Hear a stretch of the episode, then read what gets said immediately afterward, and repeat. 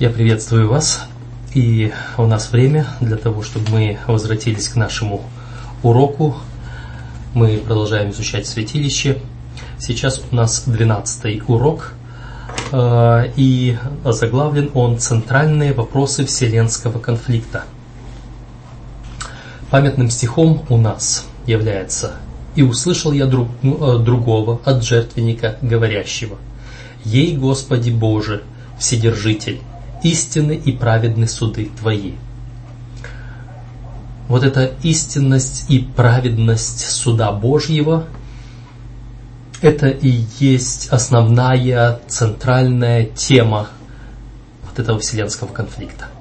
Практически, говоря о центральной теме, я ее выразил для себя следующим образом. Способность соблюсти закон и в совершенстве отразить его характер. Есть ли у человека способность э, соблюсти закон и в совершенстве отразить Божий характер в себе? Вот в этом заключается центральный вопрос вселенского конфликта. Э, думаю, что сегодня нам стоит э, просмотреть по урочнику наш урок э, и обратить внимание на некоторые важные моменты,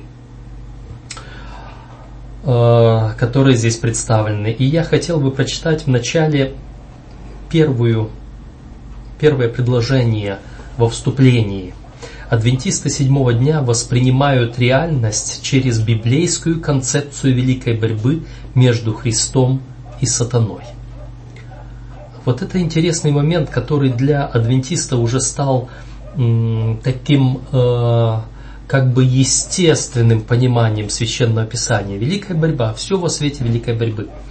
А для других христиан это неестественно, это неизвестно. Вообще э, у э, других христиан эм, сам вопрос э, жизни христианина, сам вопрос существования этого мира, сам вопрос греха, искупления, спасения – он не настолько завершен логически, как у адвентистов, в, которые смотрят на все именно в концепции великой борьбы.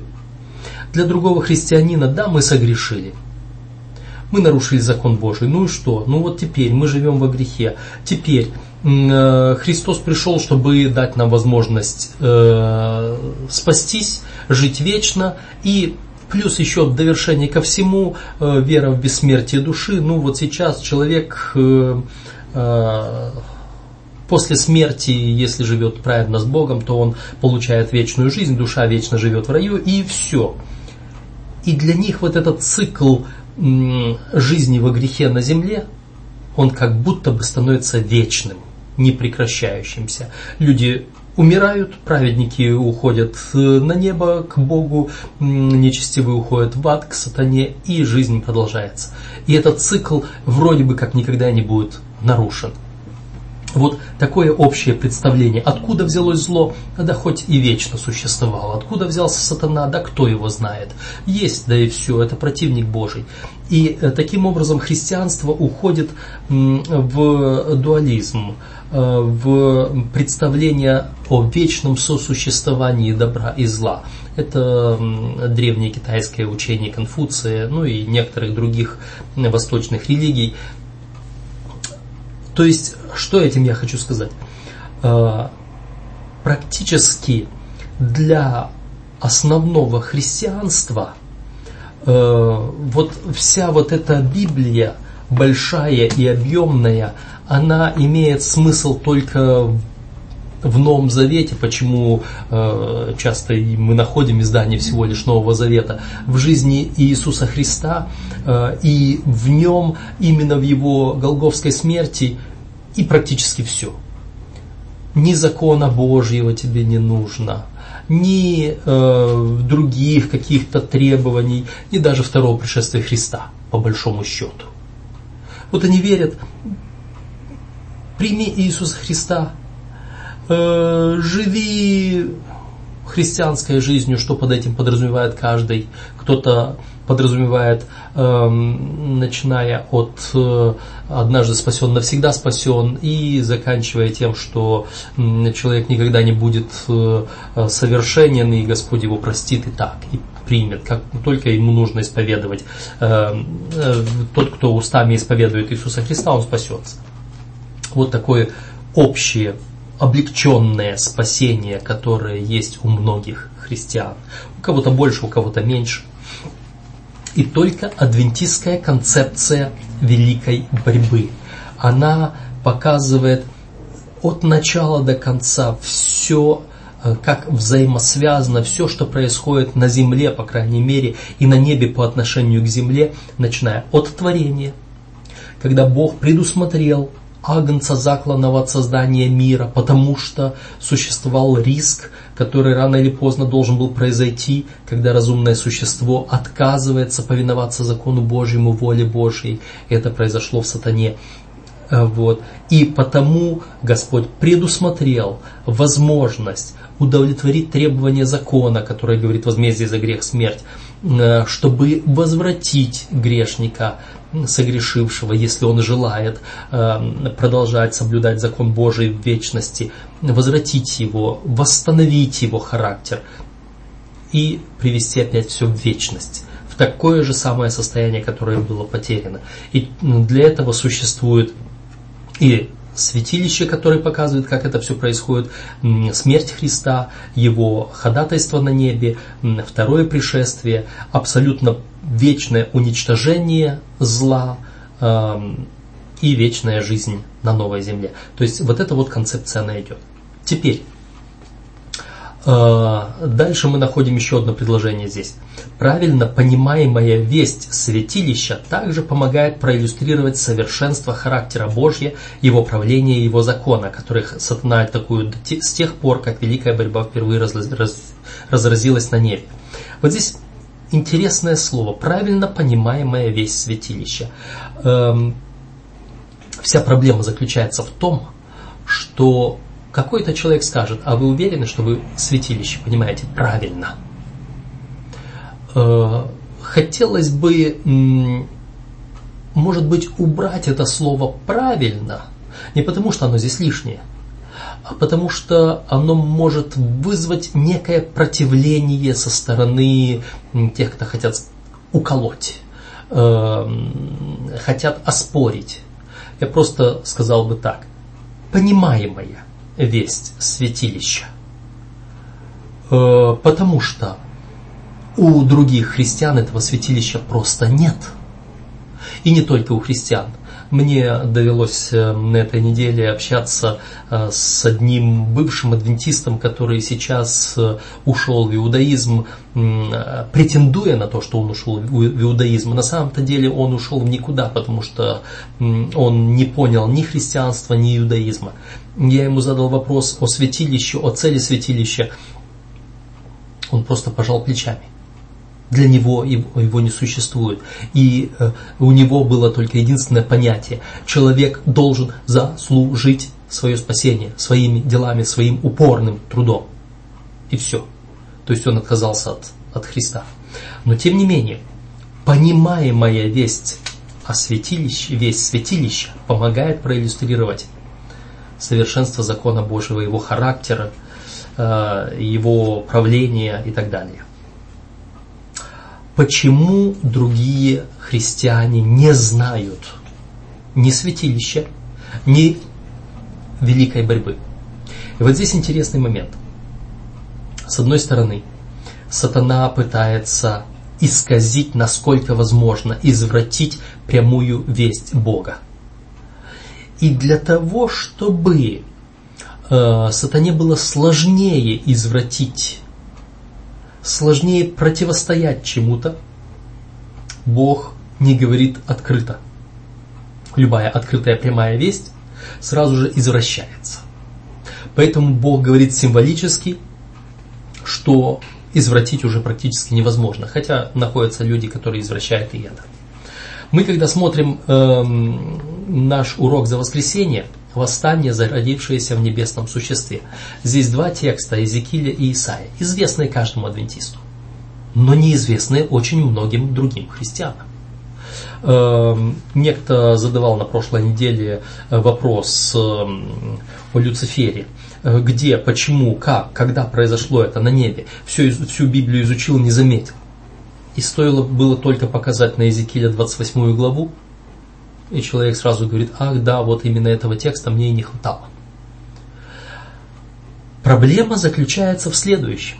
Если вы возьмете самые лучшие, самые авторитетные библейские комментарии в мире, вот этих два текста, Иезекииль 28 глава и Исаия 14 глава, там либо не говорят о сатане, либо говорят вскользь, как бы совсем не о сатане.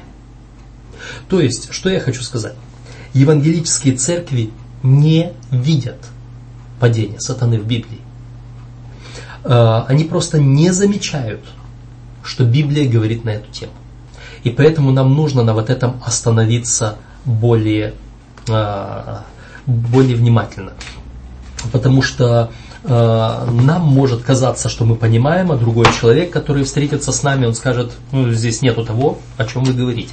Итак, давайте мы разберем в начале Иезекииля 28 главу. Почему я начинаю с 28 главы Иезекииля? Потому что э, если какие комментарии и э, не говорят о том, об э, Исаии, то в Езекииле они все-таки что-то замечают. Итак, мы начинаем с 12 стиха. Иезекииль 28 глава с 12 стиха. «Сын человеческий, плачь о царе Тирском и скажи ему». Вот это первый аргумент, который противники великой борьбы, падения сатаны говорят. Здесь же не сказано о сатане. Здесь сказано о царе Тирском. Но это пророчество. И в пророчестве нам сейчас, может быть, нет э, достаточно времени для того, чтобы это все аргументировать. Если необходимо, я думаю, это можно сделать. Э, можно хоть самому, хоть э, можете обратиться опять ко мне, я вам это помогу сделать. Но в пророчестве именно передачей объективных, видимых, понятных нам вещей Господь открывает то, что непонятно. То есть через э, вещи реальные мы познаем вещи абстрактные. Э, пророчество, которое говорит э, о человеческом уровне здесь, оно говорит и о божественном уровне дальше. То есть пророчество циклические, пророчество имеет отношение к большему. Допустим, то же самое пророчество Исаии, где говорится, что на новой земле столетний будет умирать юношею. Оно, почему именно так? Кто-то задает вопрос, а что это за новая земля такая? Это было пророчество о том, что, каким будет Израиль, если он будет повиноваться Богу, сравните с 28 главой э, Второзакония, благословение и проклятие. Ты будешь благословен такой-то, если ты будешь соблюдать Божьи заповеди, ты будешь проклят, если ты не будешь соблюдать Божьи заповеди. Ну, то есть, если ты будешь соблюдать Божьи заповеди, не наведут на тебя никакой болезни, ты будешь жить, насыщаться полнотой жизни.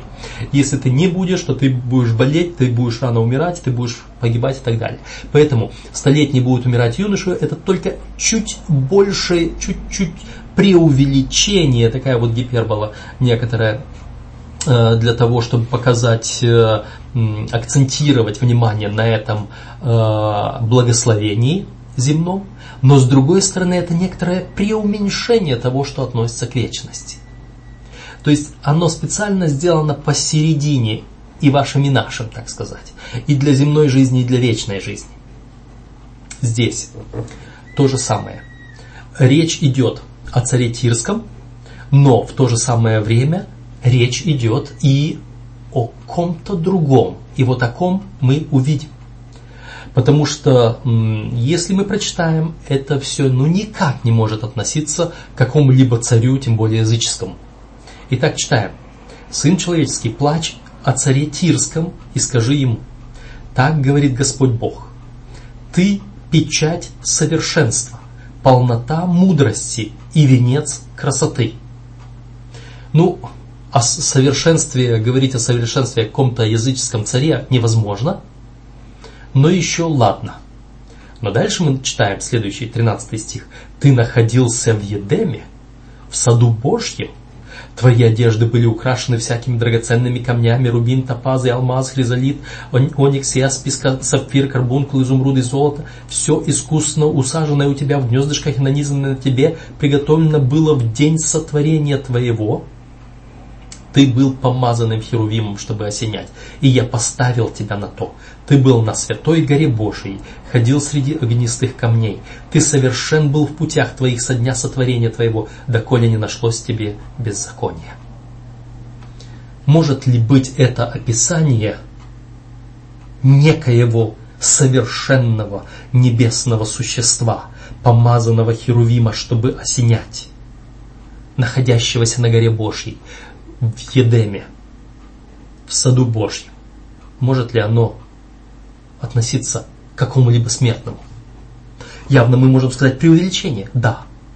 Но в то же самое время вспоминаем, что пророчество в Библии имеет двойное значение. Иначе зачем нам было бы написано здесь, зачем оно было бы оставлено до наших дней, если это только относилось к царю Тирскому? То, что прошло, то, что к тем прошлым векам, оно не имеет смысла для нас.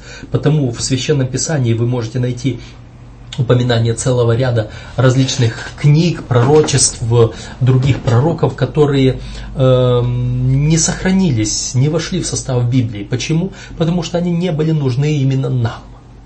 Они относились к своему времени, это было пророчество, необходимое для того времени, а сейчас в нем надобности нет, оно потому и не вошло в библейский канон. А это включено – это означает, что не только к царю Тирскому и не столько к царю Тирскому это относится, сколько это относится к чему-то большему, имеющему отношение к нашему спасению. Итак, сейчас мы видим некого под названием царь Тирский, который был, во-первых, печать совершенства, полнота мудрости, венец красоты, который находился в Едеме в саду Божьем, у которого одежды были какими? Одежды сравнимы с одеждами первосвященника. Между прочим, если вы попытаетесь найти в Священном Писании э, что-либо о драгоценных камнях, об украшениях, вы сможете увидеть две вещи. Первое. Бог установил драгоценности для первосвященника и для вот этого осеняющего Херувима люди берут для себя украшения большей частью с целью идолопоклонства или самовозвышения гордости. Э, поэтому мы видим, что этот украшенный драгоценностями был точно так же, как первосвященник, приближен к престолу Божьему, приближен к месту, где находился закон Божий. Ты был помазанным Херувимом, чтобы осенять. Вспоминаем, что во святом святых с двух сторон ковчега было два Херувима. С двух сторон крышки ковчега, которая является престолом благодати. Было два осеняющих Херувима. Те Херувима, э, которые крыльями своими бросали тень, покрывали, осеняли престол Божий. И вот одним из них был вот этот осеняющий херувим, помазанный, поставленный для этой святой цели. Он стоял на святой горе Божией, на самом верху, на самой вершине, где находился престол Божий. И он ходил среди огнистых камней, среди вот эти вот драгоценности, это атрибут божества. Дальше – от обширности торговли твоей внутреннее твое исполнилось неправды, и ты согрешил. И я не свергнул тебя, как нечистого, с горы Божьей, изгнал тебя, херувим осеняющий, из среды огнистых камней. От красоты твоей возгордилось сердце твое, от тщеславия твоего ты погубил мудрость твою, зато я повергну тебя на землю, перед царями отдам тебя на позор, вот здесь в начале смущающее некоторое слово от обширности торговли твоей. Э, для царя Тирского торговля была, да, это торговая, э, торговый город, и э, этот город Тир, мы знаем, он стоял на неприступном острове, его никто не мог взять, и он в то же самое время на перепутье торговых путей. От обширности этой торговли он посчитал себя неприступным, непревзойденным, что в конце концов и погубило его. Что за торговля была у сатаны? Вероятно, здесь есть тот намек, как нам говорит урочник, на те разговоры, которые вел сатана с другими ангелами. Он пытался в торговле чем занимается? Себе прибыль. Себе покупают что-то свое, продают свою какой-то свой товар, но тем самым приобретает себе прибыль. Сатана продает свой товар. Какой его товар был? Его товар был, он желал получить, как в другом месте, выше звезд Божий поставлю престол мой, на краю севера. Э, он хотел занять место Бога. Он проводил вот эту вот э, политическую кампанию предвыборную. Он предлагал себя. Соответственно, он хотел заполучить голоса, подчинение, власть. Вот она его торговля. Практически он занимался этим. Он что-то свое предлагал, продавал за счет, получая взамен прибыль себе, поддержку власти. Денег тогда не было, но деньги играют вторую роль после власти в этом мире. Э, итак, в то же самое время, а почему он начал этим заниматься? Потому что от красоты твоей возгордилось сердце твое. То есть вот оно, начало. Он смотрел на себя, он смотрел на свою красоту, это пробудило в нем гордость, и вот эта гордость, величие обратила внимание на себя и заставила его заниматься тем недобрым. Он отвлек свой взгляд от Бога на себя. И поэтому он говорит, Бог говорит, ты согрешил твое внутреннее исполнилось неправды, и ты согрешил. Преследуя свою цель, мы так или иначе входим в конфликт определенных интересов Божьего, своего и наших ближних. Вот эти интересы сталкиваются. Чью сторону мы займем? Божью сторону.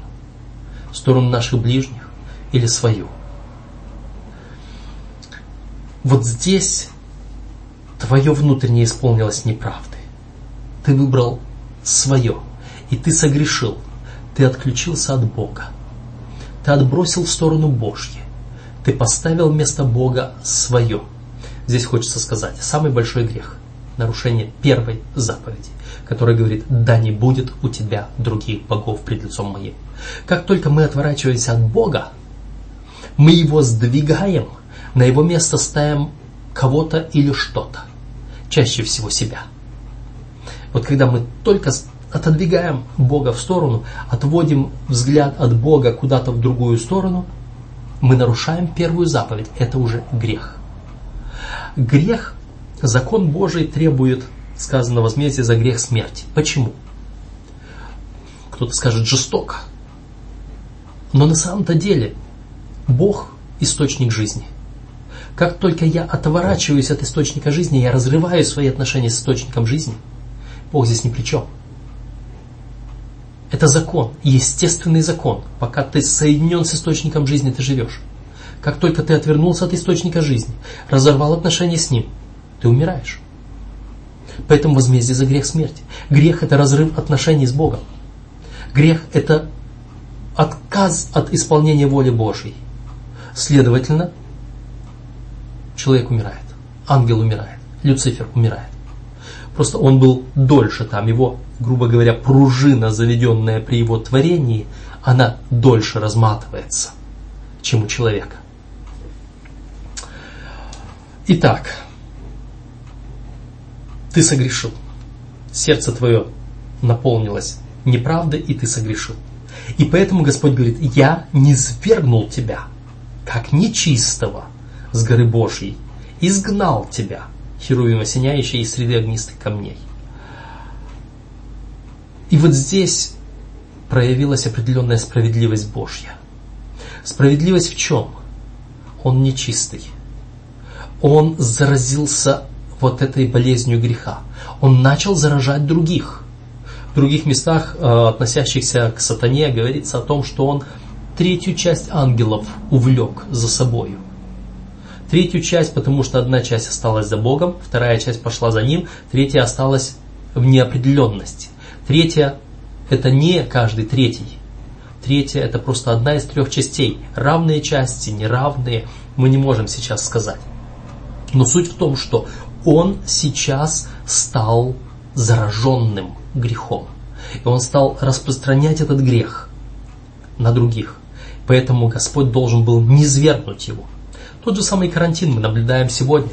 Э, почему у нас есть самые разные диспансеры для заразных болезней? Почему у нас есть инфекционные отделения? Почему при карантине закрываются границы? И так далее, и так далее. Причина одна. Мы беспокоимся, чтобы не заразиться. И это справедливо. Это справедливо, что человек, который имеет в себе заразу, он должен быть отделен от общества.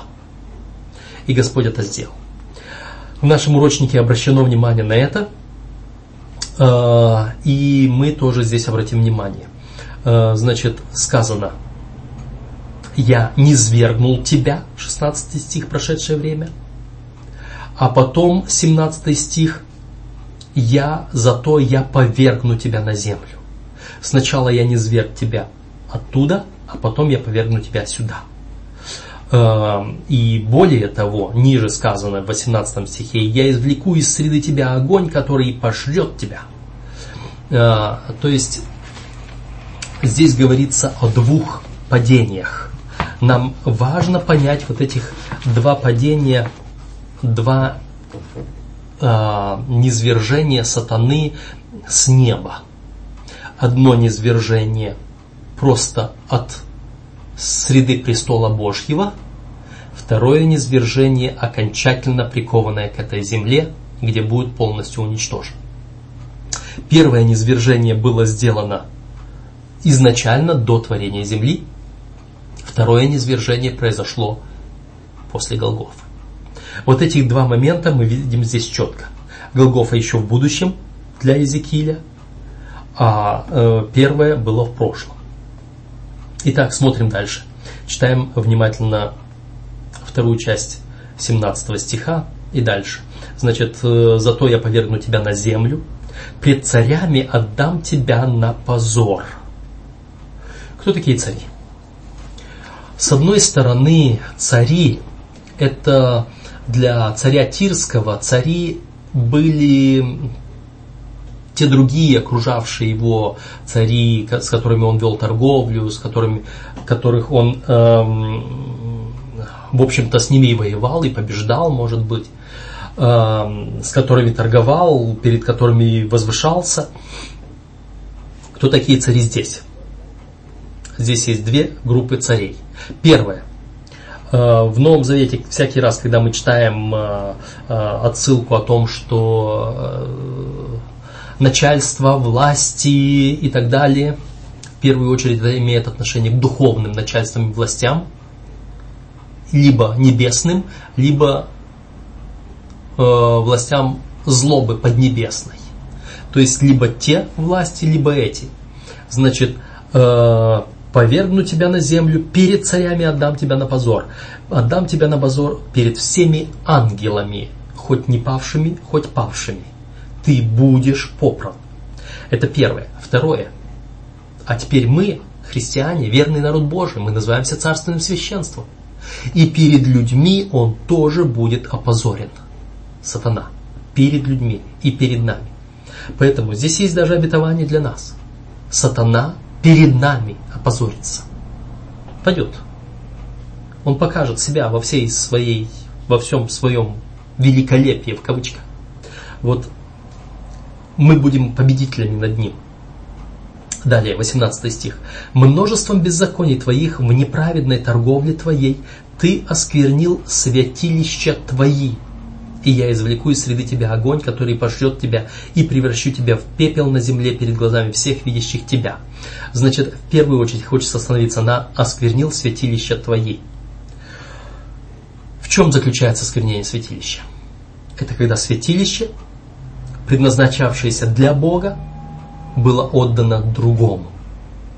Когда э, пророкам было показано, вот нечестие, скверно во святилище, говорит, зайди, посмотри, как э, священнослужители поворачиваются спиной ко входу святилища, лицами к солнцу и кланяются.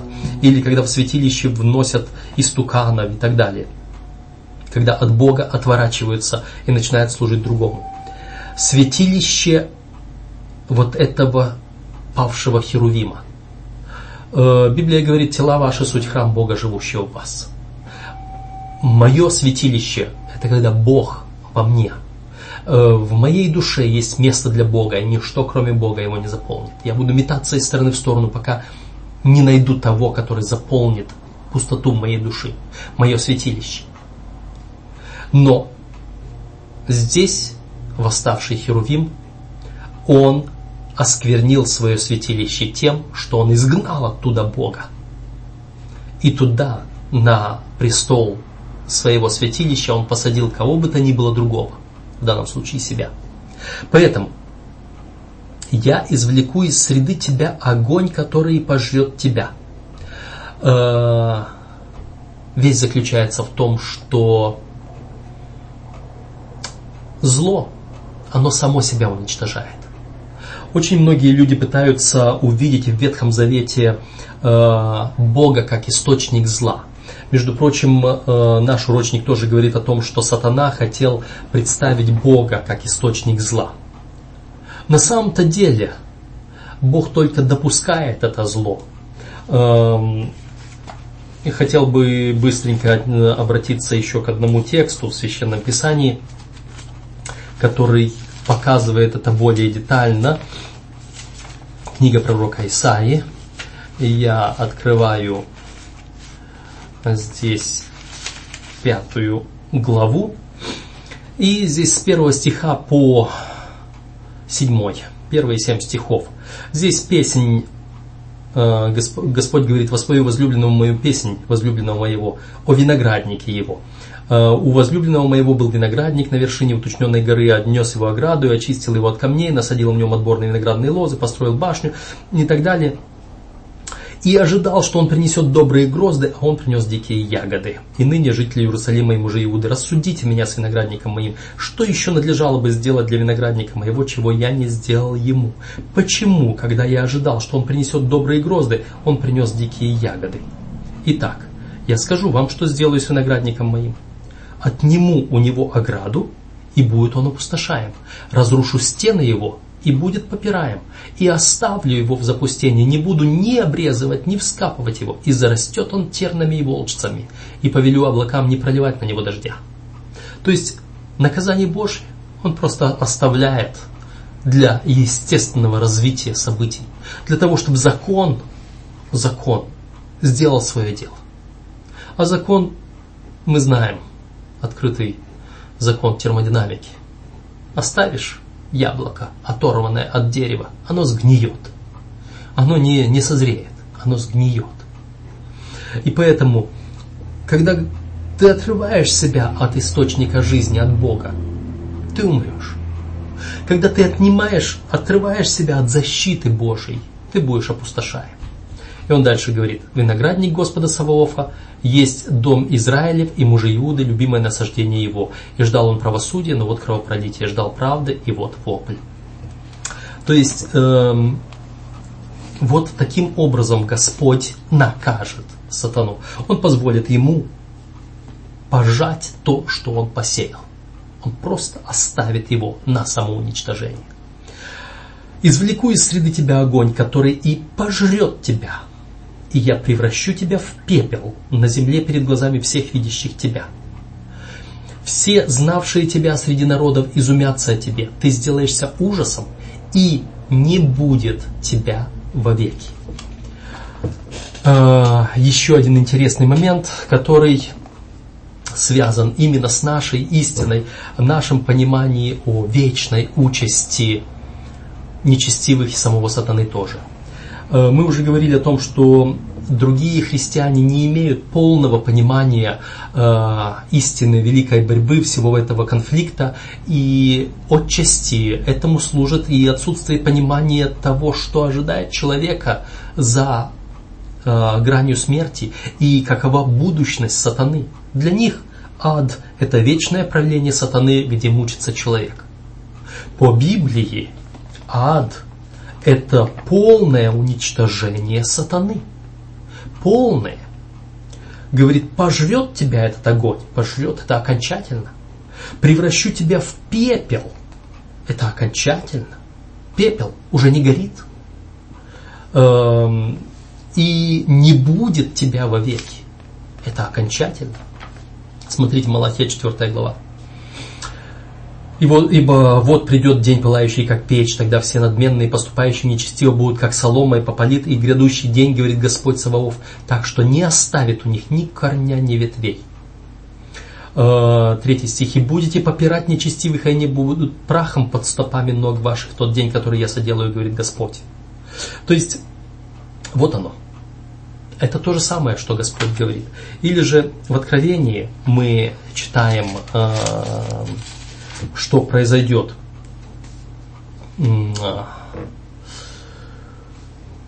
20 глава Откровения. И не спал, 9 стих, и не спал огонь с неба от Бога, и пожал их, а дьявол, прельщавший их, ввержен в озеро огненное серное, где звери, лжепророк будут мучиться день и ночь во веки веков – по веки веков. Интересное слово, мы сейчас обратимся к нему. Вот, дальше. 14 э, стих. «И смерть, и ад повержены в озеро огненное». Это смерть вторая. И кто не был записан в книге жизни, тот был брошен в озеро огненное. Здесь кажется, что вот это озеро огненное, это будет мучим во веки веков. Но во веки веков это до тех пор, пока жизнь длится. Для того, чтобы мы могли понять этот принцип, нам нужно обратиться к двум текстам, э, к тексту в послании Иуды в текст, к тексту во втором послании Петра. Вот смотрите, э, соборное послание Иуды, первая глава, здесь только одна. И седьмой стих. «Как Содом и Гоморра и окрестные города, подобные им блудодействовавшие и ходившие за иной плотью, подвергшись казни огня вечного, поставлены в пример, так точно будет всеми мечтателями. А, между прочим, перед этим и ангелов, не сохранивших своего достоинства, но оставивших свое жилище, соблюдают в вечных узах под мраком на суд великого дня, как Содом и Гомор и так далее. То есть здесь речь идет об этих ангелах, о сатане, которые оставили свое жилище. Они содержатся в вечных узах на суд великого дня, когда они подвергшись казни огня вечного – поставлены в пример, что точно так же будет и с семи мечтателями. Содом и Гоморра до сих пор горят. Огонь вечный. Вечный огонь. Чем он вечен? Читаем подобные же самые слова. 2 Петра, 2 глава. Четвертый стих. «Ибо если Бог ангелов согрешивших не пощадил, но связав узами адского мрака, предал блюсти на суд для наказания». Вы видите те же самые слова. И дальше, шестой стих. «И если города Содомские и Гоморские, осудив на истребление, превратил в пепел, показав пример будущим нечестивцам». Вы увидели параллельные слова. Только разница в том, что Иуда говорит об огне вечном, а Петр говорит о превращении в пепел – и о превращении в пепел мы находим у Малахии, о превращении в пепел мы находим э, в Иезекииля, о вечном огне мы находим в Откровении. Вечный огонь и превращение в пепел. В чем заключается этот, эта вечность?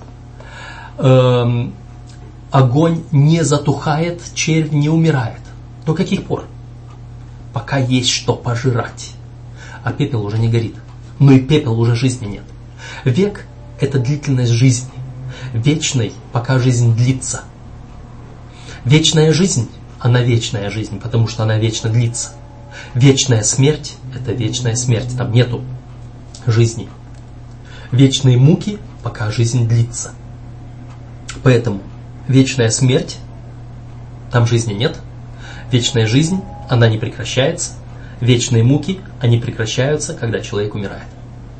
Я думаю, что это понятно, и отсюда отчетливо видна истина об участи сатаны, об окончательной участи сатаны. Он будет уничтожен рано или поздно. Здесь не говорится, как долго он будет страдать в озере Огненном. Здесь не говорится, как долго он будет гореть. Здесь только говорится, что он окончательно пожрет огонь его. За 5 секунд, за 5 часов, за 5 лет, за 5 тысяч лет. Об этом ничего не сказано. Здесь сказано только одно, что он не будет мучиться вечно, бесконечно. Здесь сказано, что его вечность завершится пеплом. И потом и не будет тебя вовеки. Вот это вечно. Тебя не будет уже больше никогда. А, вот то, что нам открывает о сатане Езекиль. А теперь обратимся к Исаии. Теперь обратимся к Исаии и посмотрим на этот текст. Текст Исаии немножечко сложнее, потому что его почти все евангелические комментаторы не относят к сатане. Давайте мы посмотрим. 14 глава книги пророка Исаии. И здесь с 12 стиха будем читать. Хотя это относится к Вавилону, к падению Вавилона, пророчество. Э, четвертый стих. Ты произнесешь победную песню на царя Вавилонского и скажешь. Как не стало мучителя пресеклось грабительство и так далее. Вот оно. Но нас интересуют слова с 12 стиха. «Как упал ты с неба, Деница, сын Зари, разбился о землю, попиравший народы. А говорил в сердце своем, взойду на небо, выше звезд Божьих вознесу престол мой, и сяду на горе в сонме богов на краю севера. Взойду на высоты облачные, буду подобен Всевышнему. Но ты не звержен в ад, в глубины преисподней. Видящие, видящие тебя всматриваются в тебя, размышляют о тебе. Тот ли это человек, который колебал землю, потрясал царство? Вселенную сделал пустыню разрушал города ее, пленников своих не отпускал домой. И так далее. Здесь слишком много преувеличения, чтобы это относилось к человеку, к царю Вавилонскому. Мы уже говорили на эту тему. Поэтому давайте мы просто рассмотрим эти дела. Во-первых, как упал ты с неба? Значит, он находился на небе. Он оттуда не спал. Деница сын Зари. Интересный момент. Э, слово Деница, очень многие люди спрашивают, откуда мы взяли имя Люцифер. Так в латинской Библии переведено слово Деница, сын Зари. Э, утренняя звезда. Но я хотел бы обратить внимание на э, книгу Иова. Хочу порекомендовать вам найти мою книгу «Откровение из бури». Здесь наш урочник Киову относит э, несколько раз, эм, обращается, э, говоря, что книга Иова показывает великую борьбу, мы еще этого коснемся, но я хочу сказать, что очень многие даже богословы, комментаторы не понимают книгу Иова. Посмотрите на мой труд «Откровение из бури», это толкование книги, книги Иова. Оно так и называется под заглавие его происхождение, развитие и участь зла в книге Иова. Э, так что я хотел сказать? Э, как упал ты с неба, Деница, сын Зари? Это Исаия говорит, а вот что говорит в Иове Иов, это откровение Бога о сатане. Э, откровение Бога Иову о том, что не все зло от Бога, а кое-что от другой силы, и эта другая сила открывается в речах Господа Иову. И вот я открываю 38 главу Иова, и здесь э, Господь, э, разговаривая с Иовом, говорит, «Давал ли ты когда в жизни своей приказание утру и указывал ли заре место ее, чтобы она охватила края земли и стряхнула с нее нечестивых?» Вот это вот утро, вот эта заря – Приказывал ли ты когда-либо вот этой единице, сыну Зари, чтобы она схватила землю и вытряхнула из нее всю свое, все свое нечестие? То есть ушла с земли. Вот этот Люцифер, вот этот сатана, чтобы он ушел отсюда. Интересное э, размышление здесь. Я просто показал параллель. Я не буду останавливаться на книге Иова, это слишком много, это немного другая тема, но думаю, что вы сможете найти эту книгу. Она уже закончилась, она уже, э, ее в издательстве на складе нет, может она будет переиздана когда-либо. А, где-то, может быть, в книжных лавках еще запылились некоторые отдельные экземпляры, но у меня на сайте она есть, в интернете ее можно найти.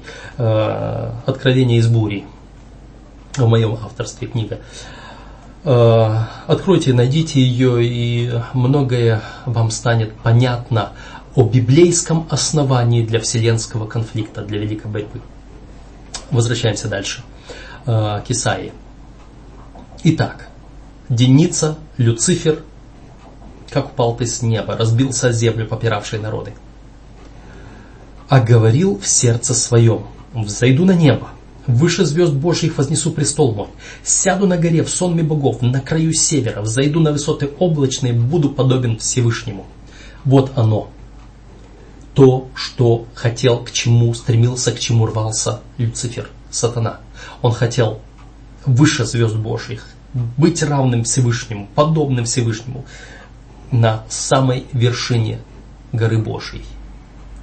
Его стремление. Поэтому он хотел опорочить Бога.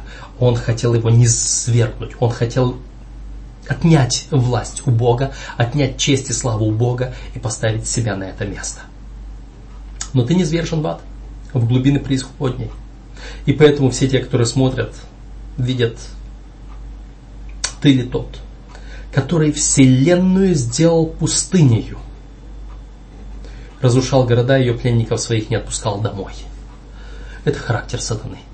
Вообще в книге Иова есть представлен характер сатаны очень интересный, поразительно. Там стоит, стоит почитать, по крайней мере, толкование э, двух речей Господа к Иову. Э, характер сатаны там открыт поразительно. Но мы идем дальше. Итак, вот оно основание – начала вселенского конфликта. К этому стоит только э, добавить несколько текстов в Новом Завете, где Христос говорит о падении сатаны, о низвержении сатаны, о победе над ним. Э, слова из Откровения 12 главы, э, и нам картина восстания на небе становится ясной. Поэтому вот то основание, я почему так долго на этом остановился, потому что другие христиане этого не видят. А, итак, идем дальше. Следующее за понедельник у нас часть говорит обвинения. В чем обвиняет Бог? То есть в чем обвиняет Люцифер Бога? А, для тех людей, которые не хотят, я именно так сказал бы, не хотят признавать дух пророчества, э, здесь кажется злачное место, чтобы сказать, вот видите, э, доктрины адвентистов седьмого дня построены на духе пророчества, убери дух пророчества, ты не найдешь основания этой доктрине. Потому что здесь есть несколько цитат в нашем урочнике – вот, в частности, вот эта статуя, где обвинение идет, э, другие места. Здесь э, как э, сатана, что сатана говорит или претендует на закон Божий, на отвержение закона Божьего, его якобы в Библии нет. И только Елена Вайт говорит – Э, в расколе, произведенном сатаной на небе, он обвинил закон и правление Божье. Он заявил, что все зло – это следствие божественного руководства, а его, сатаны, единственная цель – усовершенствовать уставы Еговы. Э, где это в Библии написано, кто-то скажет. Э, я хочу быть снисходительным к тем слабым вере, которые сомневаются в духе пророчества. И поэтому я хочу сказать то же самое из Священного Писания. И в первую очередь давайте откроем Бытие третью главу. Бытие третья глава. Змей был хитрее всех зверей полевых. Кто этот змей? Читайте Откровение, 12 главу, это тот древний змей, называемый дьяволом сатаной. Эм, и сказал змей жене, подлинно ли сказал Бог, не ешьте ни от какого дерева в раю? Что это говорит? Это бросает тень на характер Бога, да? Э, Ева, естественно, говорит, нет, мы можем есть и т.д. и т.п. И сказал змей жене, нет, не умрете. То есть Бог говорит, не ешьте, не прикасайтесь к ним, чтобы вам не умереть. Сатана говорит, нет, не умрете. Он бросает вызов Богу, он подвергает сомнению характер Божий, э, показывает его лжецом, но мы читаем дальше. Но знает Бог, что в день, в который вы вкусите их, откроются глаза ваши, и вы будете как боги, знающие добро и зло. О чем это говорит? И увидела жена, что дерево хорошо для пищи, и что оно приятно для глаз и вожделенно, потому что дает знание. О чем этот текст? Этот текст говорит о том, что сатана говорит, Бог удерживает от вас определенные познания, не хочет вам чего-то дать, знать. Бог ограждает вас э, своими требованиями, повелениями, законами. Не соблюдайте этот закон Бога. Адаму и Еве был дан только один закон. Не подходи, не прикасайся. Сделаешь это, умрешь. А он говорит, зачем вам это ограничение? Божий закон несправедлив. Бог ограничивает, Бог не дает. Бог желает вам зла, потому что он знает, что если вы это вкусите, то, будет, то вы станете, то это будет вам во благо. Вот, вот это сказано только немножко прокомментировано в словах Духа Пророчества. Я мог бы найти много подобных текстов, где сатана заявляет более-менее открыто, но этого достаточно, я думаю, сейчас. Если понадобится, мы будем вместе с вами искать позже. Итак, Э, обвинения сатаны, направлены против закона Божьего. Э, он э, обвиняет в том, что Бог несправедлив, что Бог нужно вот этот закон уничтожить. Да? Вот он говорит, он заявил, что божественные уставы ограничивают их свободу и следует уничтожить закон, чтобы небесное воинство было освобожденное от его уз, могло достичь еще более высокого и славного положения. Разве не это же самое мы находим в бытие, в этой в третьей главе, где сказано, но знает Бог, что когда вы вкусите, то вы станете как боги, более достойного, более высокого положения достигнете. Вы освободитесь от этих уз, вот своих вот преград, если вы приступите закон Божий. Отмените это, это повеление. Те же самые слова. Поэтому здесь я хотел бы сделать маленькую паузу и проиллюстрировать, э, представить ту иллюстрацию, которая у меня была уже в серии э, передач э, на трех ангелах об управителе. Это притча, которую я придумал, но тем не менее она иллюстрирует вот это начало конфликта и как сатана претендует, узурпирует власть у нас. Итак, э, притча развивается следующим образом. Некий товарищ задолжал мне пять тысяч. Я всякий раз его встречаю, говорю, дай мне денежки, которые ты мне должен. Он пожимает плечами, говорит, извини, нету. И вот однажды я вижу, подходя к перекрестку, вижу, как этот друг подъезжает э, и останавливается перед перекрестком на светофоре на автомобиле, который стоит 5000.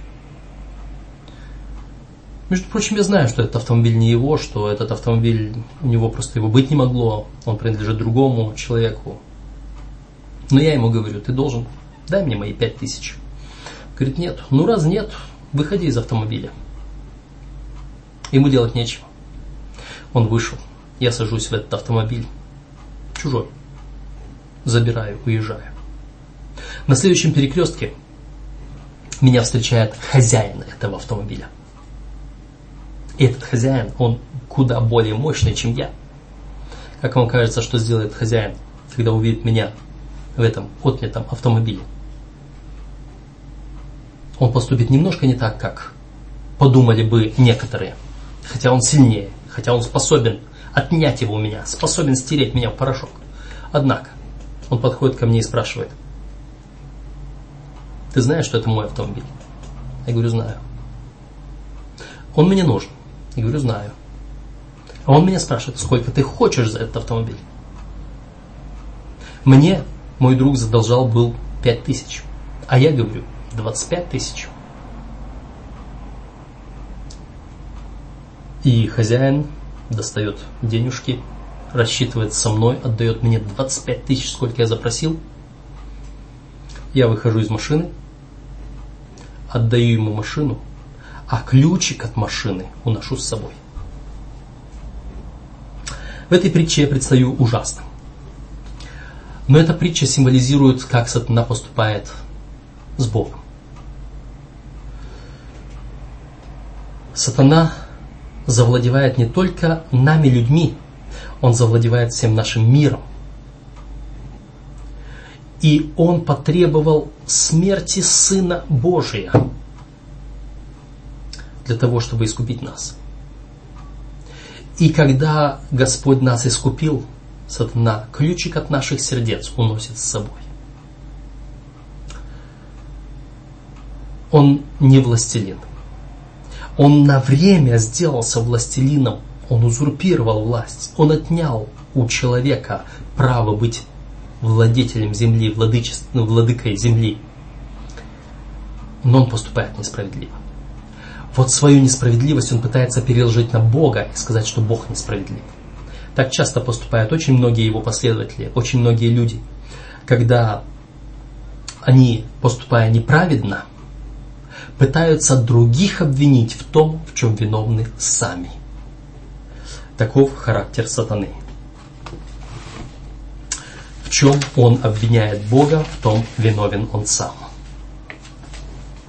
Итак, Э, сатана пал во святилище небесном, был изгнан оттуда, и вот он оказывается во святилище земном, в Едемском саду земном. Он был в Едемском саду небесном, он оказался в Едемском саду земном. И он здесь приносит свое восстание. И здесь он показывает и хочет сказать, что Бог не такой. Он представляет характер Бога в ложном свете. Наш урок предлагает нам обратиться к первой главе Иова и к третьей главе Захарии, чтобы увидеть, как открывается великая борьба здесь. Мы об Иове уже говорили, но первая глава Иова говорит о том, что сатана знает, что он не прав. Но вместо того, чтобы э, признать свою неправоту, он пытается опять-таки возложить напрасленно на Бога и говорит, разве зря не порочен Иов? Потому что ты оградил его, а вот ты коснись его, и тогда увидишь, благословит ли он тебя. И Сатана пытается сказать, что Бог, с одной стороны, лицеприятен, а с другой стороны, Бог касается человека, Бог подвергает их злу. Интересно, такой же мысли был и Иов, и его друзья, и так далее. Они считали, что и Бог, и сатана, то есть и Бог, и добро, и зло совершает в человеке. Э, смотрите, первая глава книги Иова. Uh... Девятый стих, «И отвечал сына Господу и сказал, разве даром богобоязнен Иов? Не ты ли кругом оградил его и дом его, и все, что у него дело рук его, ты благословил, и стада его распространяется по земле? Но простри руку твою, коснись всего, что у него, благословит ли он тебя?» И сказал Господь сатане, «Вот все, что у него в руке твоей, только на него не простирай руки твоей». И отошел сатана от лица Господня. И э, хотя в первой главе не говорится, кто причинил зло, во второй главе говорится, когда то же самое произошло, э, седьмой стих второй главы, «И отошел сатана от лица Господня, и поразил Иова проказу и люто» и так дальше. Кто поразил Иова? Сатана, не Бог. Что, каково понимание Иова? В первой главе 21 стих, и сказал, «Наге вышел из чрева матери моей, наге возвращусь, Господь дал, Господь взял, да будет имя Господне благословенно». Во всем этом не согрешил Иов и не произнес ничего неразумного о Боге.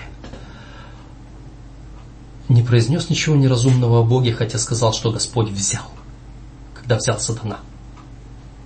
Иов просто этого не знал. Потом это ему открылось. Потом э, Господь об этом говорил ему, кто произносит, обращает проведение словами без смысла. Это были слова без смысла. В этом Иов раскаивался в 42 главе. Но суть э, э, этого заключается в следующем, когда в 10 стихе 2 главы, когда жена Иова говорит «покули Бога и умри», он говорит «ты говоришь, как одна из безумных, неужели доброе мы будем принимать от Бога, а злого не будем принимать от Бога?» Это так считал Иов, но злое было не от Бога. В книге Иова много, много подобного, и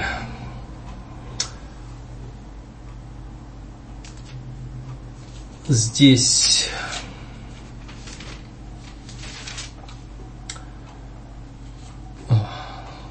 Иов говорит, в частности, в 9 главе. Все одно, 22 стих, все одно. Поэтому я сказал, что Он, то есть Бог, губит и непорочного, и виновного. Если этого поражает он бичом вдруг, то пытки невинных посмеивается. Земля отдана в руки нечестивых. Лица судьи ее он, то есть Господь, закрывает.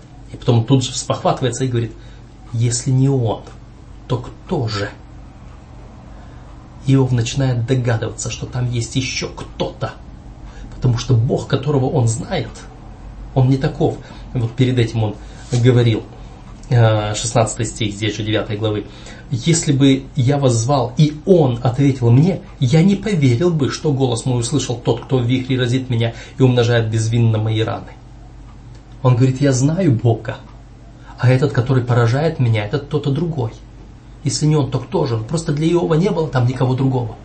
До поры до времени, до Голгофы, э, Господь брал на себя вину сатаны. Потому что Голгофа еще была впереди. Об этом э, Господь говорил его впоследствии, когда он говорил, э, «Входил ли ты в сокровищницы Града, которые я берегу на время смутное, на день битвы и войны?» И мы находим сокровищницы Града в Откровении, в последних битвах с сатаною.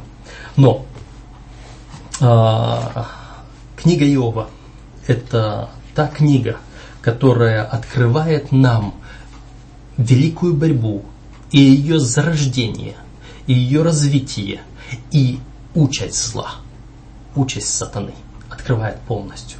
Это интересная книга. Э, говорящие о конфликте на небе. Э, теперь мы смотрим на книгу пророка Захарии. Книга пророка Захарии, 3 глава. Э, краткий текст.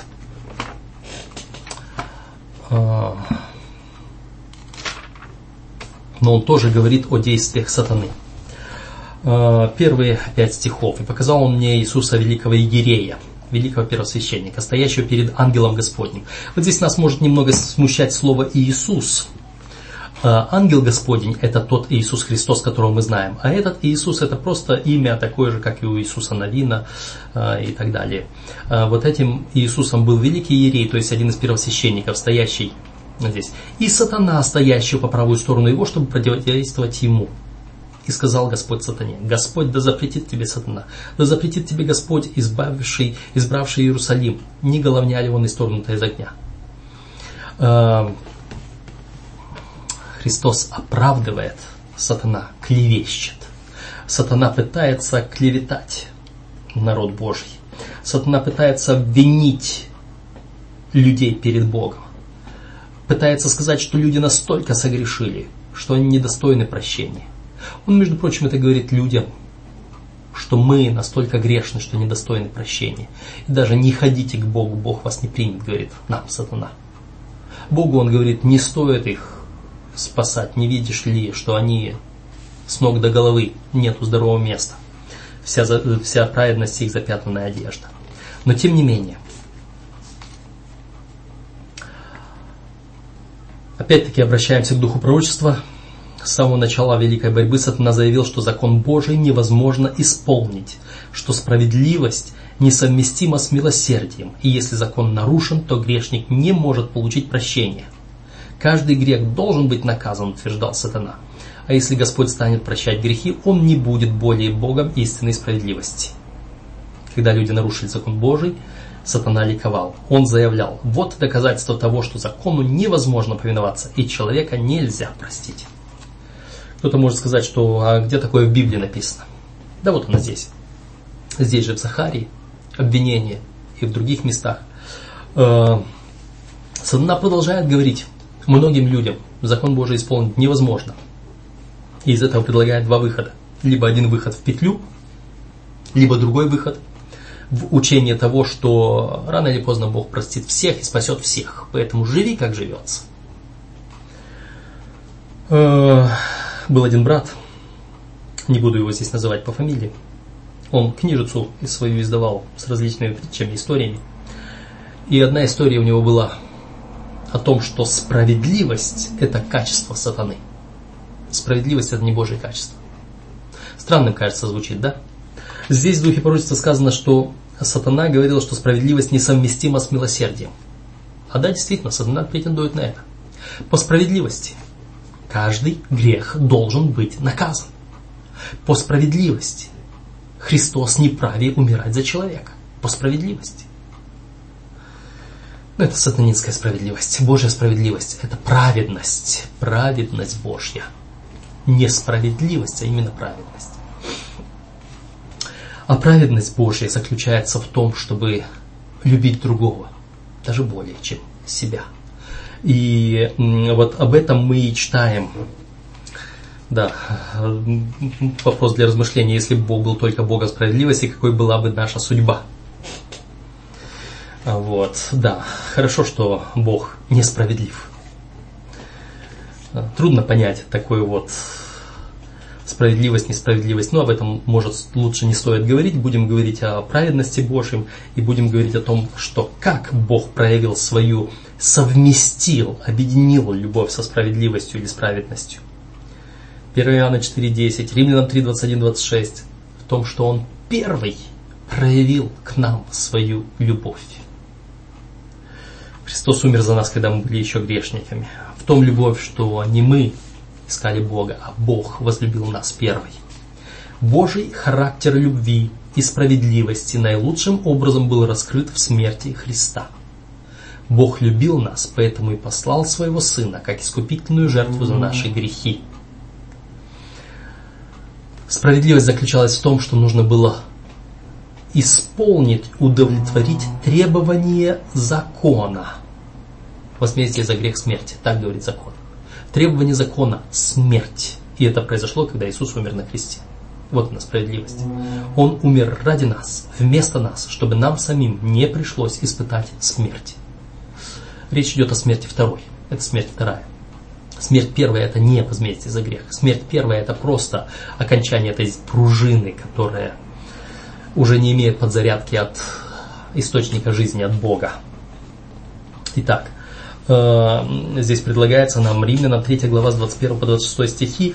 Это, эм, как написано, библейская жемчужина, раскрывающая тему Божьей справедливой праведности и искупления искупительной жертвы Иисуса Христа. Я только хочу сказать здесь, да, можно прочитать, можно э, посмотреть на эти тексты. Я только хочу сказать, что те люди, которые внутри в адвентизме, которые отрицают заместительность жертвы Иисуса Христа, которые говорят о корпоративной ответственности, о корпоративном спасении, я имею в виду последователей э, комитета 1888 года, так называемых вестников. Эти люди, они тоже идут под знанием справедливости. Якобы Бог будет несправедлив в своей заместительности, и Он может быть справедлив только в корпоративности, которая юридически оправдана на греховной земле. Э, я скажу прямо, я в этом вижу, так сказать, подбрасывание угольев на костер сатаны. Э, люди, которые восстают против заместительной жертвы Иисуса Христа, которые проповедуют корпоративную ответственность, корпоративное спасение, они не знают Библии, не знают духа пророчества, не знают вообще, о чем говорят. Э, это так, к слову. Э, для тех же, которые вне адвентизма, я хочу сказать, что внимательное исследование послания к римлянам, оно довольно-таки много говорит о справедливости Божьей во свете закона. Они пытаются, подобно сатане, отвергнуть закон, сказать, что закон не нужен, что сейчас нужно жить без закона, только под какой-то благодатью Божьей. Но через все послание к римлянам, через все послание к галатам, через весь Новый Завет закон проходит, закон остается. Закон нужен, неоднократно упоминается. И апостол Павел говорит, для чего же закон? Он необходим. Без него я не иначе узнал бы грех и так далее. Закон добр, заповедь правильно, праведная и добра. Э, сатана смущает, помрачает разум, чтобы люди, видя, не видели истину Божью. Итак, э, здесь еще один интересный момент. Еще интересный момент есть э, из желаний веков. За происходящим с неослабевающим вниманием наблюдают непавшие миры, ожидая, когда Иегова восстанет и сметет с лица земли ее обитателей. Но вместо того, чтобы разрушить этот мир, Бог послал Сына Своего, чтобы спасти его. В самый критический момент, когда сатана, казалось, был готов торжествовать, в мир пришел Сын Божий с вестью о божественной благодати. Вот, Казалось бы, весь мир следит за тем. Есть один текст, и он будет через, через чуть-чуть. А, мы к нему возвратимся. Мне кажется, немножечко рановато здесь был этот момент, это, это примечание, но все равно оно проходит взаимосвязью. За среду оправдание на суде. Божий суд – это добрая весть для тех, кто верит в Господа и полагается на Него, и верен Ему. Суд совершается, э, у Иова есть. Говорит, кто бы, я хотел бы, чтобы встал судья. Он говорит, я бы взял бы эту оправдательную надпись, возложил бы на плечи свои и носил бы. Суд оправдывает. Суд оправдывает. Суд это не только осуждение. Суд это оправдание. Одну сторону осуждает, другую сторону оправдывает. И для нас, для верящих в Бога, суд это благодать, это оправдание. Но суд совершается не только для нас, здесь сказано. Его целью также является оправдание Бога перед всей Вселенной. Бог был обесчещен сатаной. Э, я недавно опять натыкался в своей библиотеке на книгу э, Максвелла «Друзья, а не рабы». Интересная книга. Она показывает, что суд, суд Божий – это более суд над Богом, а не над людьми. Суд, который оправдает Бога в конце концов, покажет, что Бог справедлив, что Он не уничтожил грешников вообще. Что Бог справедлив в том, что Он сделал на земле с грешными людьми. Что Он справедлив в том, что вот этих Он спас, а вот этих все-таки оставил на погибель. Как в приведенных текстах о суде представлен характер Бога и Его правления – перечень стихов, но, суд, но суть этих стихов, что Бог судит по правде, что Он праведный судья и что суд Его праведен. Вот эта праведность в суде людям может показаться непонятной, запутанной. Э, как это так возможно? Люди по-разному пытаются этот суд Божий извратить по своему ограниченному пониманию, лишая его закона, лишая других вещей, но все равно Бог судит по правде. И вот эта праведность Божья явлена в Его незыблемом законе, который был, есть и будет, который остается. И в чем важность этого? Значит, прочитайте филиппийцам 2, 5 по 11. Какое удивительное событие отображено в этих стихах. То, что Иисус смирил себя, а Бог превознес его для того, чтобы всякий подчинился, преклонился перед Христом и признал его Господом. А, и это случится. Но я хотел бы сказать, а, да, здесь, здесь сказано, что даже сатана, заклятый враг Христа, признает праведность Бога и склонится перед величием Христа. Вначале, как мы находим опять-таки из духа он не хотел преклоняться перед э, Христом но он вынужден будет преклониться. И когда в послании к евреям в пятой главе сказано о том, что когда вводит первородного в пятой главе или первой главе, когда вводит первородного во вселенную и говорит, да поклонятся перед ним все ангелы небесные. А, значит, и это относится, мы в свое время говорили на основании Деяния 13 главы 32-33 э, стиха, что это относится к моменту воскресения Иисуса Христа, Эм, значит, э, это показывает, что было время, да, это первая глава, 6 стих послания к евреям. Также, когда вводит первородного в вселенную, говорит, и да поклонятся ему все ангелы Божьи. Э, в свое время сатана не хотел поклониться. Другая, третья часть ангелов, стоявшая в нерешительности, она э, не не знала, стоит ли поклоняться или нет. Ради них вот этот э, Господь допустил развитие этих событий, чтобы они были тоже спасены и поняли сущность э, сатаны. И сейчас к ним этот призыв э, все ангелы небесные. Деяние 13 глава 32-33 стих. «И мы благовествуем вам, что обетование, данное отцам, Бог исполнил нам, детям их, воскресив Иисуса, как и во втором псалме написано, «Ты, сын мой, я ныне родил тебя». А, значит, э, в первой главе евреям, пятой главе евреям сказано, ты сын мой, я ныне родил тебя, и это относится к тому, как он вводит первородного во вселенную. Это происходит когда был воскрешен Иисус Христос на основании деяния 13 э, главы. Мы об этом говорили раньше, я просто напоминаю для того, чтобы мы поняли вот эту всю картину. Чтобы вдруг, если у кого-то это вылетело из головы, чтобы э, он все-таки увидел как взаимосвязь. Э, первородный входит во Вселенную. Когда это? Это именно после воскресения. И далее у нас идет вселенское зрелище. Апогеем, кульминацией и оправданием Бога, его характера, правления и закона является крест. Сатана увидел, что с него сорвана маска. Все дела его открылись перед падшими ангелами и перед всеми мирами. Он выказал себя убийцей. Пролив кровь Сына Божьего, он лишился всякого сочувствия со стороны небесных существ. И с тех пор его деятельность была ограничена. Э, с тех пор он полностью, Христос говорил, я видел сатану, падшего с неба, как молнию.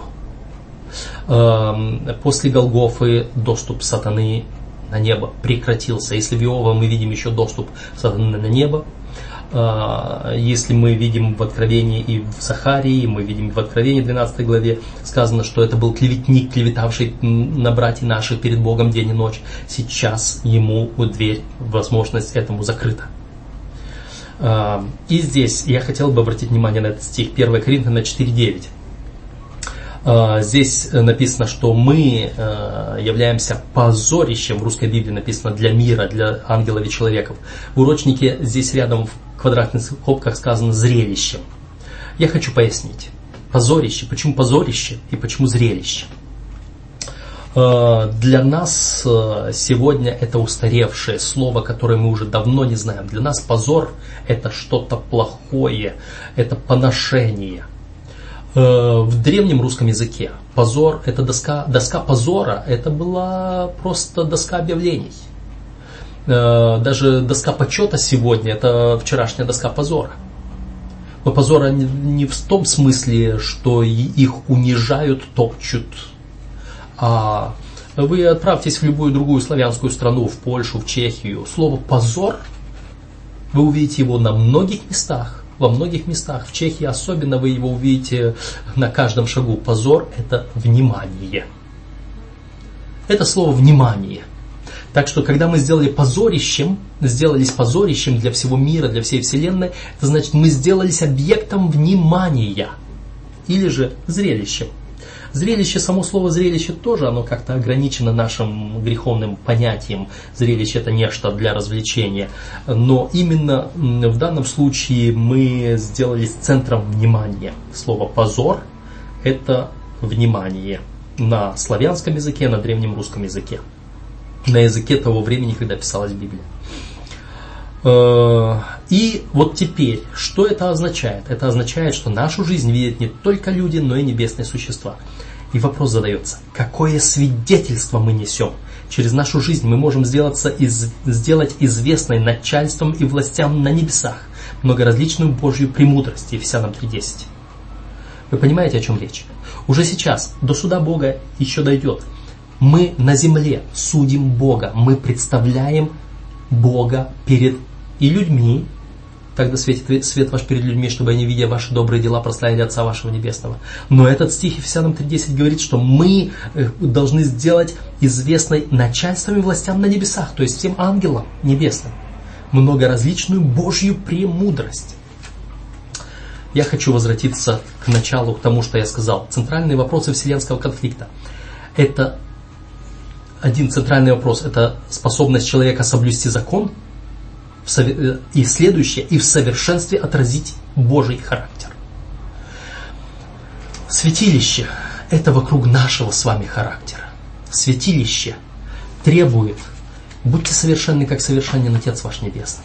Святилище. Иисус Христос сегодня совершает служение в небесном святилище, преобразовывая наш характер, освящая нас. Вот он центральный вопрос.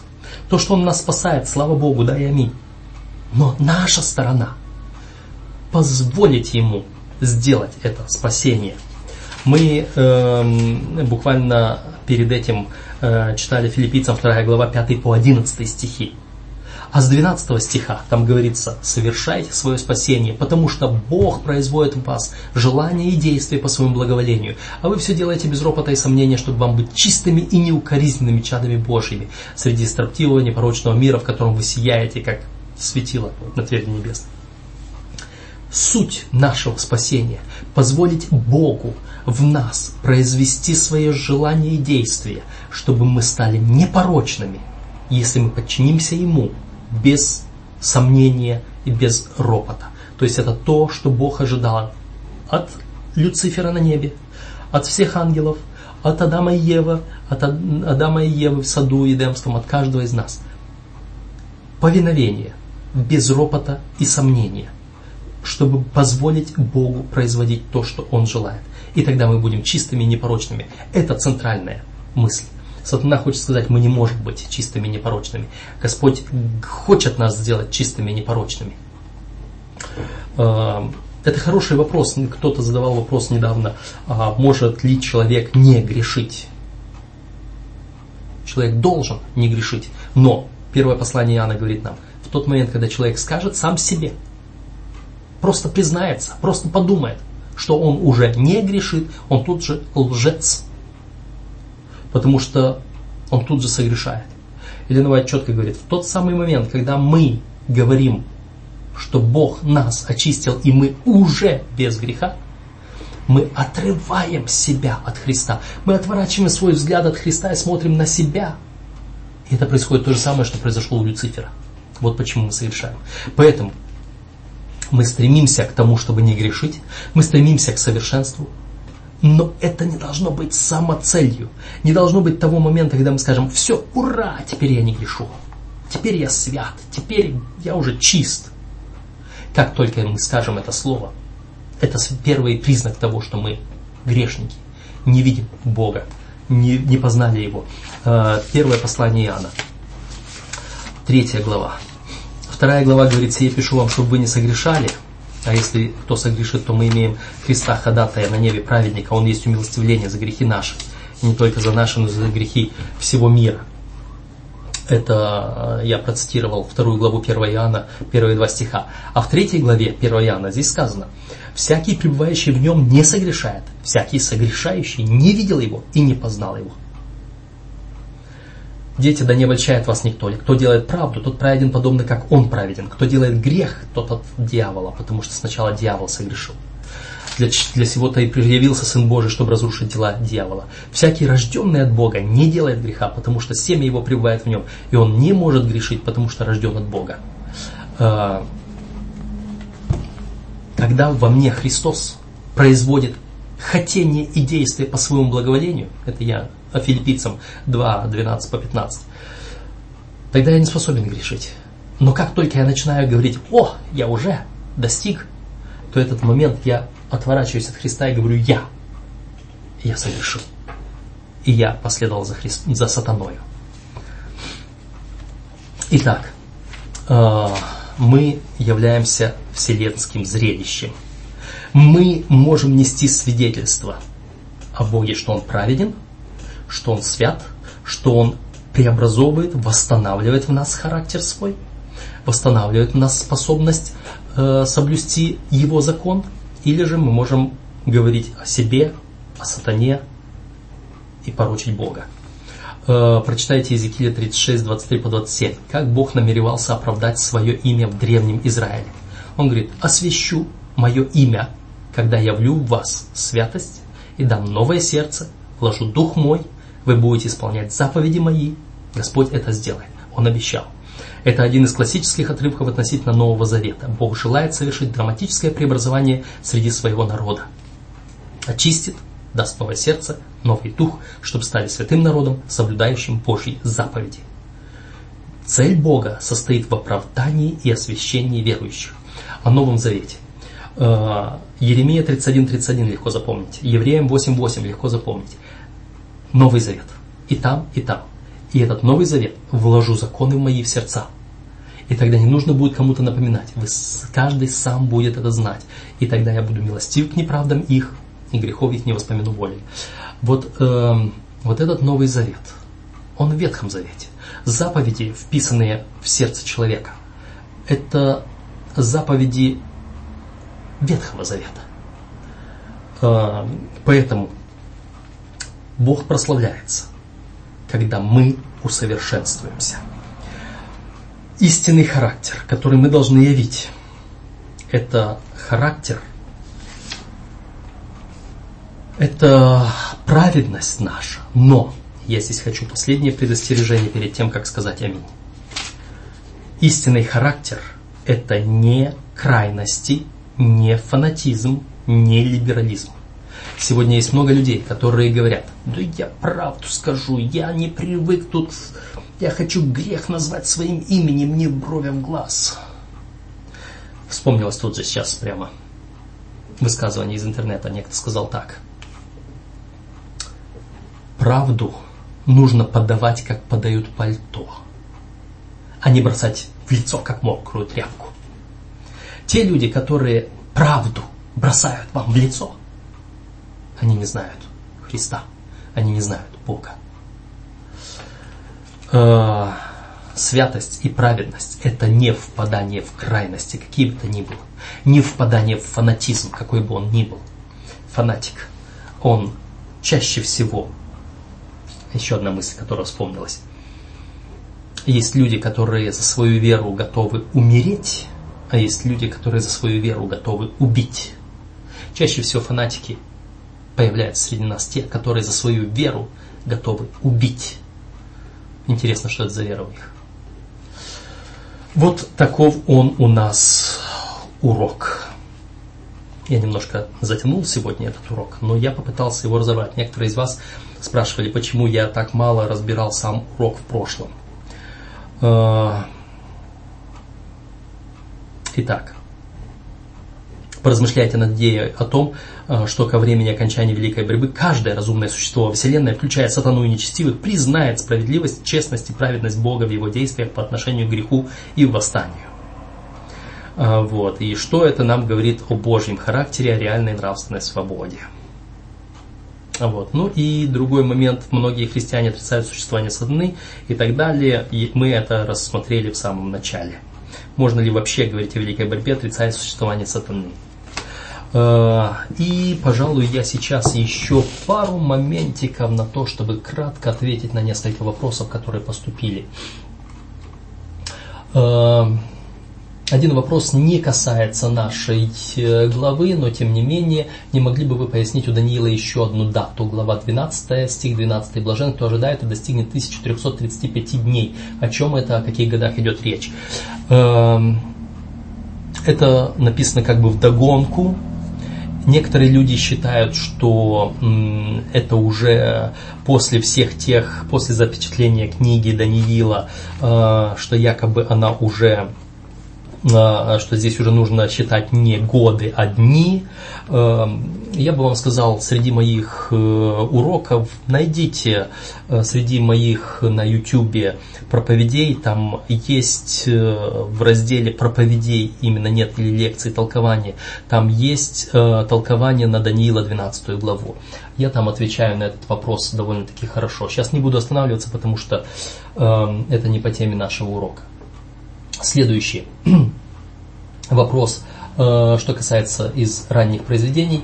101 э, страница оригинала. В субботу, 24 марта 1849 года мы имели вместе с собратьями Стопсома э, штат Мэн, приятное, весьма интересное собрание, на нас сошел Святой Дух, я был восхищена введением в город Бога Живого, здесь мне было показано, что заповеди Божьи, свидетельства Иисуса Христа, относящиеся к закрытой двери, тесно связаны между собой, что то, что время, когда заповеди Божьи засияли с большей силой во всей своей полноте, и когда народ Божий познал истину о субботе, наступило тогда, когда была открыта дверь во святое святых небесного святилища, где находился ковчег с десятью заповедями. Эта дверь не была открыта до тех пор, пока не окончилось посредничество Иисуса в святом небесном святилище. Указанное событие произошло в 1944 году, когда Христос, оставя святое, отворил дверь святого святых и прошел через вторую завесу ковчегу завета, куда простирается молитва веры современного Израиля. Э, значит, вопросец. Таким было показано небесное святилище Елене Уайт. Да, она говорит, то завес, то дверь, и это свидетельствует, что это тоже образно, но эти образы указывают на то, что э, небесное святилище, небесное земное святилище имеют одинаковую структуру, хотя выглядят они, конечно же, по-разному. Ведь на Земле невозможно воссоздать красоту и величие неба. Но наличие двух отделений есть и нечто, что их разделяет. Э, если я э, неправильно поняла, Елена Уайт или вас, будьте добры, поясните. Значит, вопрос заключается в следующем. Есть ли на небе два отделения? Есть ли на небе закрытая дверь, которая открылась? Есть ли на небе что-либо?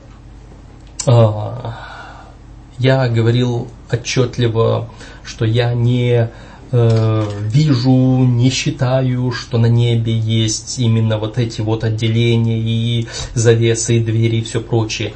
Я показывал в прошлых комментариях своих, как Елена Вайт говорила о том, что все это образное.